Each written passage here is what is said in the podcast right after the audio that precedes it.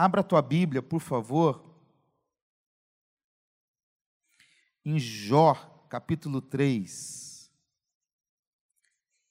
versículo 11. Todos acharam? Jó, capítulo 3, versículo 11 diz: Por que não morri ao nascer? Por que não expirei ao sair do ventre de minha mãe? Ah, vá agora comigo no capítulo 10, versículo 18.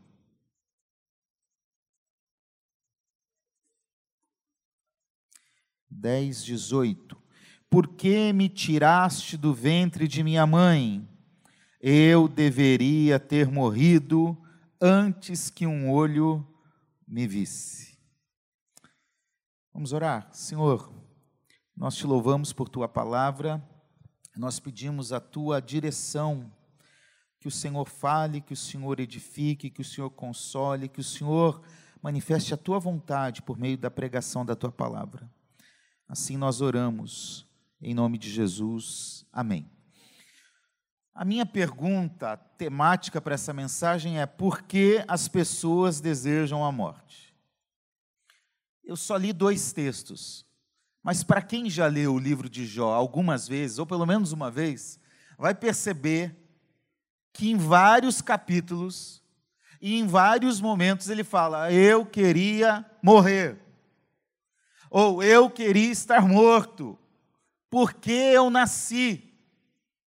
E não é só Jó, nós temos outros personagens na Bíblia que manifestam por vezes esse sentimento.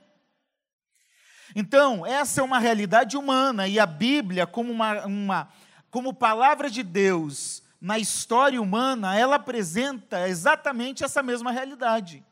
Homens de Deus passaram por momentos difíceis e, em um momento ou outro, pensaram na morte como uma possível solução para a realidade que enfrentavam. E aqui nós temos Jó fazendo essa pergunta. E eu queria destacar algumas coisas a partir dessa realidade de Jó para nós. Primeira razão, porque muitas vezes as pessoas desejam a morte. E a primeira razão é por problemas nos relacionamentos. Quantas histórias nós já ouvimos de gente que se frustrou num relacionamento, num casamento, um filho com um pai, um pai, uma mãe com um filho, e isso levou à morte, levou ao suicídio. Recentemente, inclusive, um filho de um pastor de Vila Velha, Espírito Santo, matou o pai e a mãe e depois se matou. Agora, tem 30 dias isso, talvez menos ou um pouquinho mais. Então, aqui nós temos exatamente isso. O que, que nós temos na história de Jó? Nós temos esse tipo de problema. Porque a gente pode até enfrentar crise, problema, falta de dinheiro, mas se o, o marido, a mulher estão ali juntos lutando, fica mais fácil vencer. Mas com Jó acontece o seguinte: quando ele entra na crise, a, a mulher é a primeira a chegar e falar: Ei, por que, que você está ainda crendo? Por que, que você ainda tem fé? Amaldiçoa esse Deus que não está fazendo nada por você e morre de uma vez. Olha o desejo dessa mulher: abandone o teu Deus e morra. A própria mulher deseja a morte de Jó. Então, tem um problema de relacionamento com a esposa. Ele tem também um problema de relacionamento com os amigos. Eu não queria ter os amigos que Jó teve. Amigos da onça, porque até no começo, né, eles tentam ah, ah, ajudar, consolar, dar o ombro para chorar, mas logo começa o seguinte: mas por que está demorando tanto essa crise que Jó está vivendo, essa enfermidade? É, por que, que ele está aí nessa condição? E aí eles começam a especular coisas e falar: ah, pode ser porque você não temeu a Deus. Ah, Jó, confessa aí que você tem um pecado escondido. Ah, Jó, Deus Deus não é assim, não. Ou seja, esses amigos, em vez de estarem ao lado para o apoio, começam a acusá-lo, a questioná-lo, a duvidar da integridade dele, da vida dele, e começam a acusar ele insistentemente. Fato é que do capítulo 3 ao capítulo 41 é isso que o texto de Jó apresenta acusação, reclamação. E aí o amigo fala e Jó responde. Aí vem outro amigo e fala e Jó responde. E fica esse vai e vem esse diálogo. Então, uma das razões que leva Jó a entrar nessa crise emocional e desejar a morte é também problemas relacionais.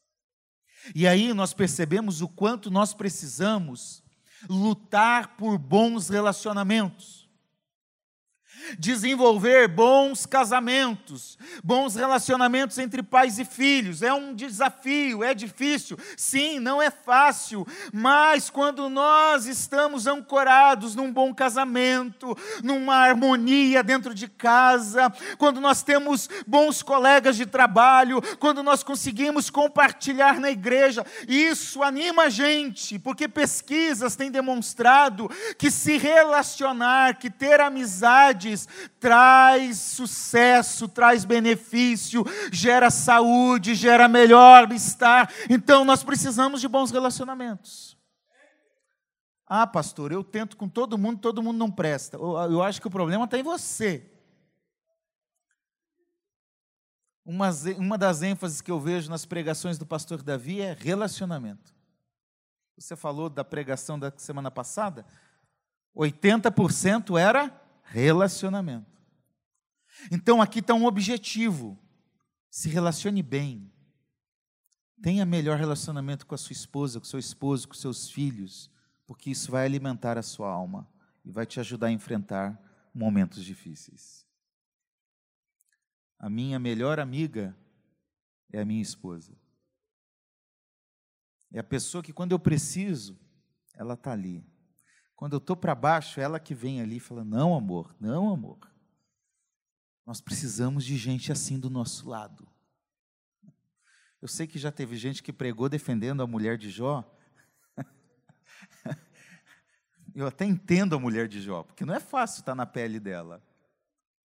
Mas eu quero dizer para você, nos momentos mais difíceis da vida das pessoas que estiverem ao seu lado, dê o um abraço, dê o suporte, dê o amparo, Ore junto, esteja junto, clame junto, para que vocês possam vencer juntos.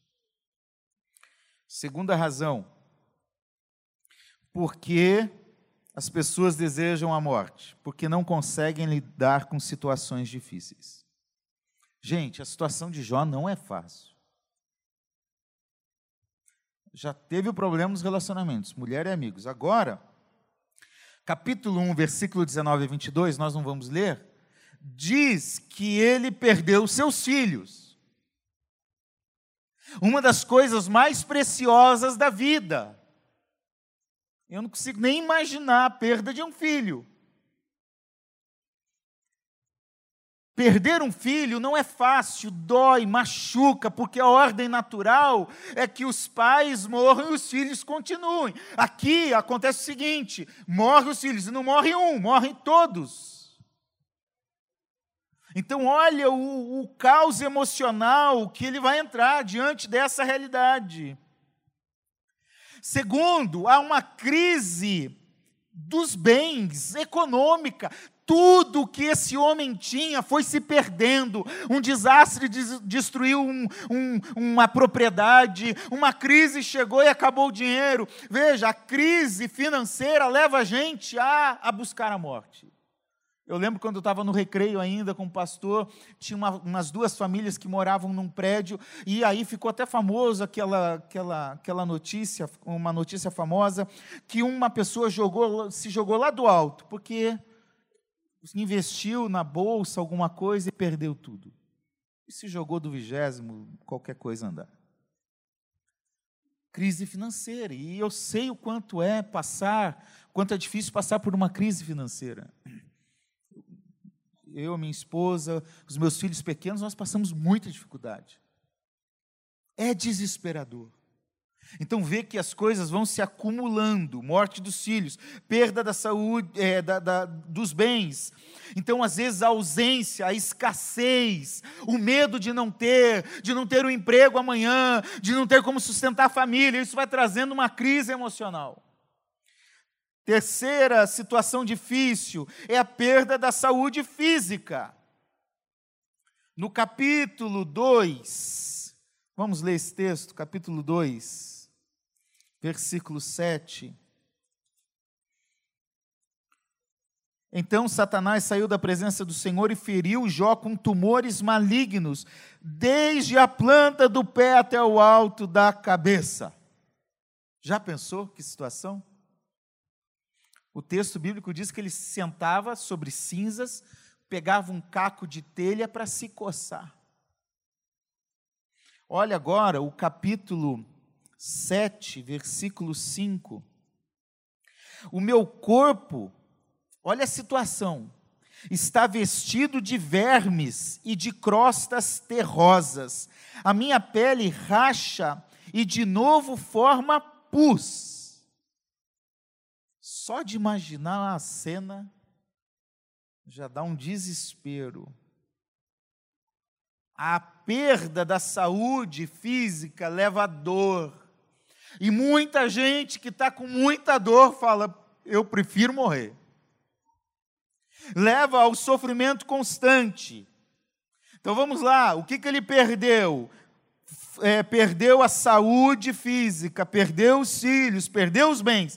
E aí, quando você vai perdendo tudo que é externo, começa a abalar o que é interno. Jó começa a ter um abalo emocional. Olha o capítulo 3, versículo 13. Ele começa a discutir por que, que eu não morri ao nascer, porque se eu tivesse morrido, eu agora repousaria tranquilo, dormiria, então haveria em mim descanso. Ou seja, não há em mim isso.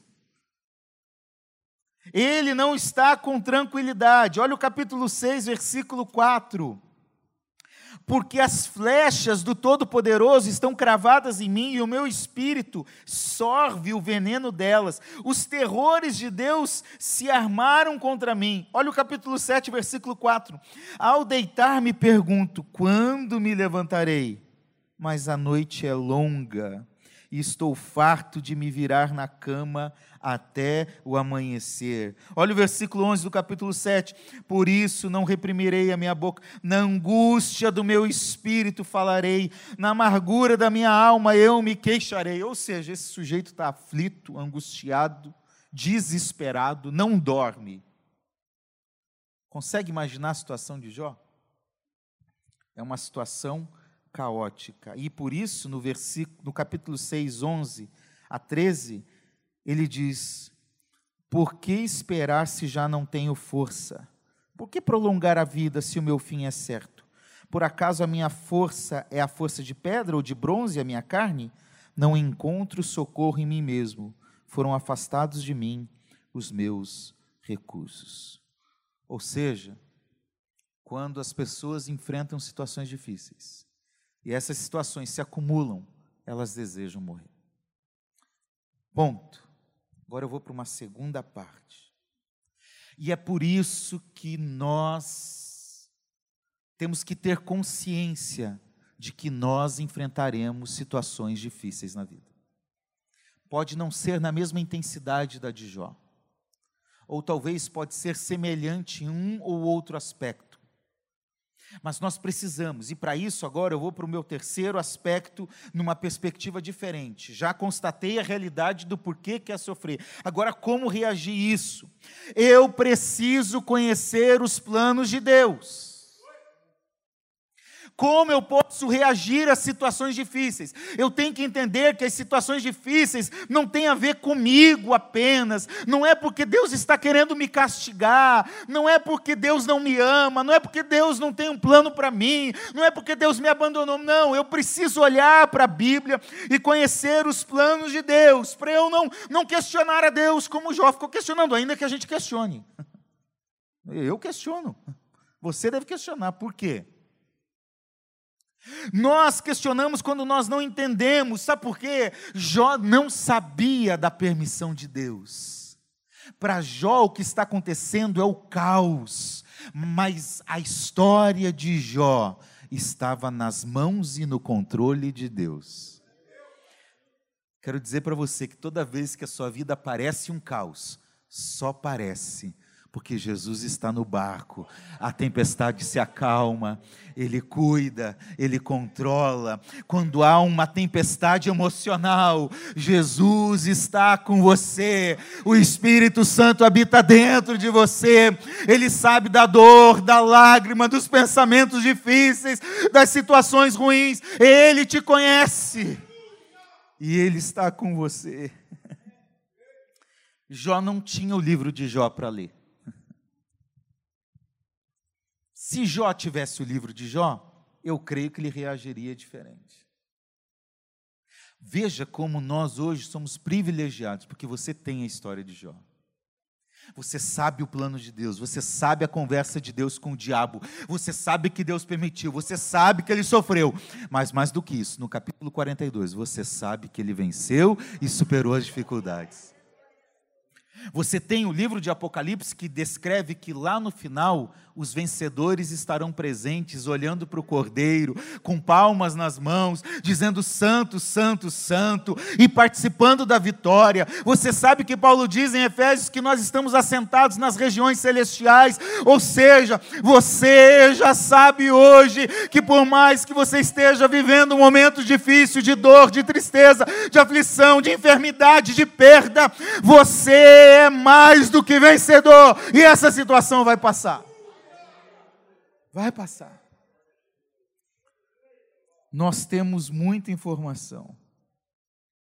E aí eu tenho que conhecer o plano salvífico de Deus. Falei difícil, vou falar mais fácil.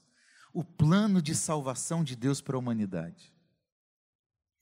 Sabe por quê? A vida não se limita a esse corpo, a essa realidade física e humana se a nossa esperança, se a nossa fé se limita às coisas desta vida, nós somos miseráveis. Então eu quero avançar com você que por mais que eu, Assir de Jerônimo Júnior, possa morrer por uma calamidade, por um desastre, possa enfrentar uma crise financeira, como já enfrentei, até o final da minha vida, a minha vida não está determinada por isso, porque a morte é um passo para viver a eternidade de glória ao lado de Deus.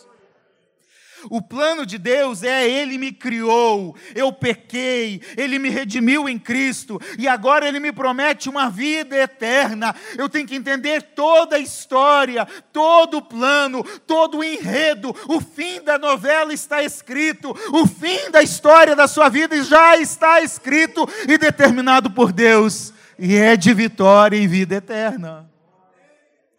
Entenda o plano salvífico de Deus.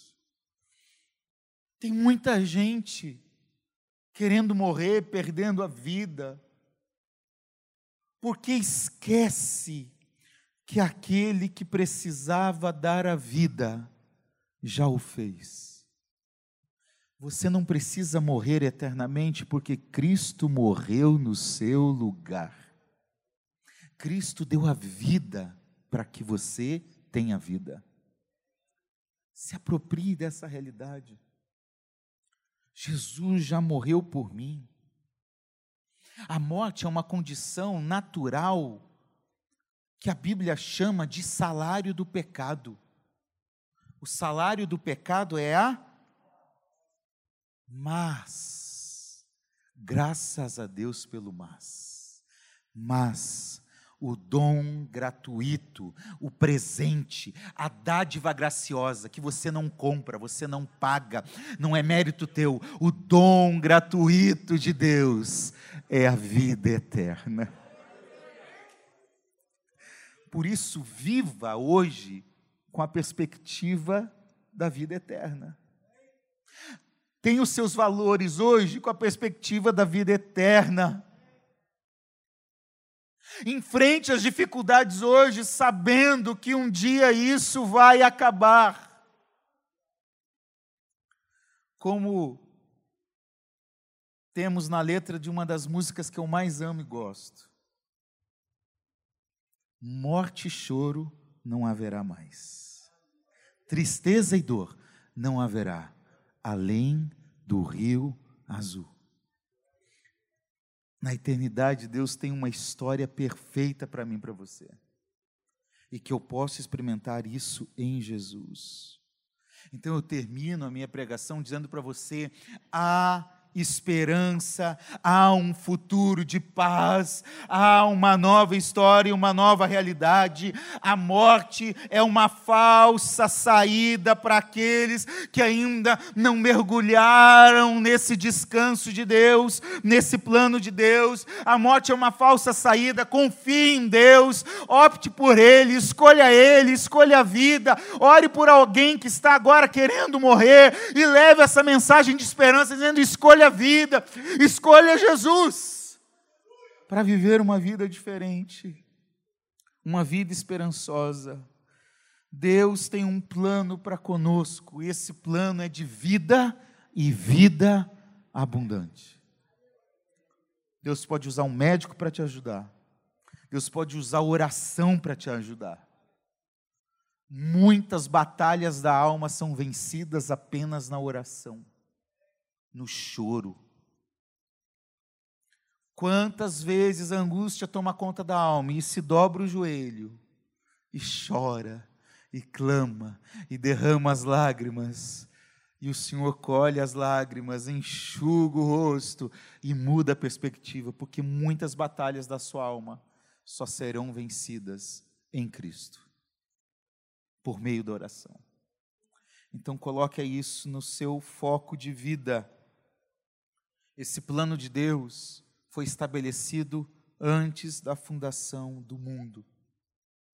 Evangelho é boa notícia, é notícia de vida, é notícia de esperança, é uma notícia que diz a morte não vai dominar mais, mas é a vida e vida em abundante que vai descer sobre você, e é essa vida que Deus te deu.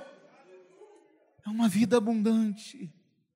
Então desfrute da vida abundante em nome de Jesus. Coloca Romanos 8,18 para mim. Se firme na palavra de Deus que diz: Porque eu tenho por certo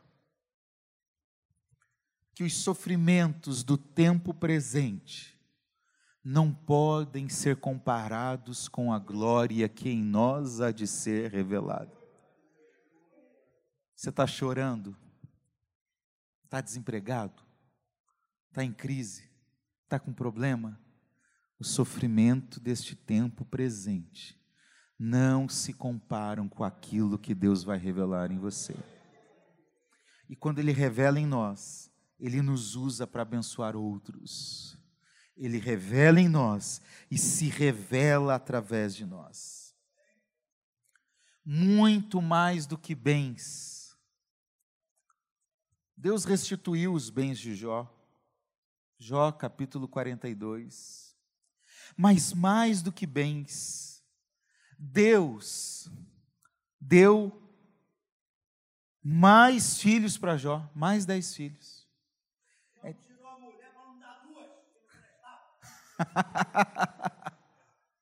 Sabe o que eu acho interessante? É que tudo Deus deu em dobro. Mas os filhos deu, deu, Deus deu a mesma quantia, porque mesmo os filhos que partiram continuam sendo filhos. Já era o dobro, eram vinte. Deus sabe daqueles que partiram. E o consolo é saber que aqueles que partiram está com o Senhor, está com Deus. Por isso que Deus não deu vinte filhos, só deu dez porque os outros dez estavam com o Senhor.